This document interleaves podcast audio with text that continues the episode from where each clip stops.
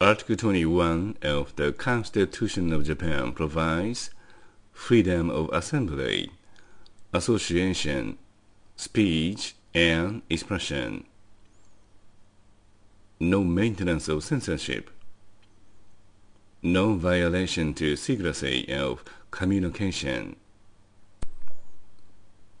Paragraph 1 of Article 21 of the Constitution of Japan provides that freedom of assembly and association, as well as speech, press, and all other forms of expression are guaranteed.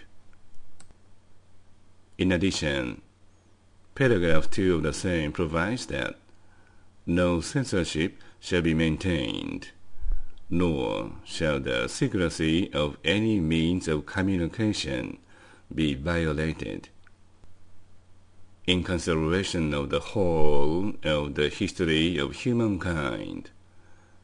This Constitution constitutionally guarantees freedom of expression as one of fundamental human rights under this Constitution.